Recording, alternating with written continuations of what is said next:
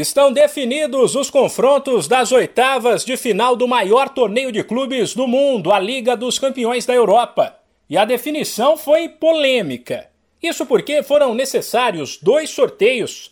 Houve um primeiro, que depois foi anulado pela UEFA, sob a alegação de um problema técnico no software utilizado, e um segundo, o que valeu de fato e que colocou frente a frente o maior vencedor da história da competição, o Real Madrid, e um dos times que mais investiram nos últimos anos para conquistar a primeira taça, o Paris Saint-Germain, de Messi, Neymar e Mbappé. Para o PSG não mudou muito, uma vez que no primeiro sorteio ele caiu contra outra potência, o Manchester United de Cristiano Ronaldo. Mas o torcedor do Real Madrid não deve ter gostado muito, uma vez que ele jogaria com o Benfica. Além do duelo dos merengues contra o PSG, haverá outro clássico de peso nas oitavas da Liga dos Campeões entre Liverpool e Inter de Milão. O Manchester United escapou do Real Madrid, mas vai encarar outro time da capital espanhola, o Atlético. A Juventus da Itália também terá pela frente um espanhol, o Real.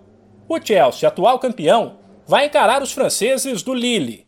O Manchester City de Gabriel Jesus, outro clube que investiu pesado em busca do primeiro título da Liga, jogará contra o Sporting de Portugal.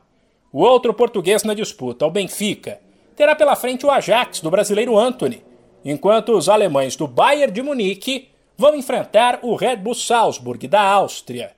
As partidas de ida e volta das oitavas de final da Liga dos Campeões serão disputadas entre 15 de fevereiro e 16 de março.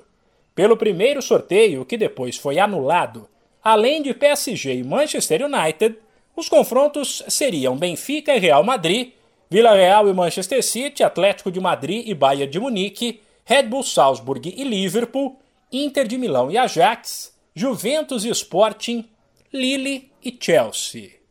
De São Paulo, Humberto Ferretti.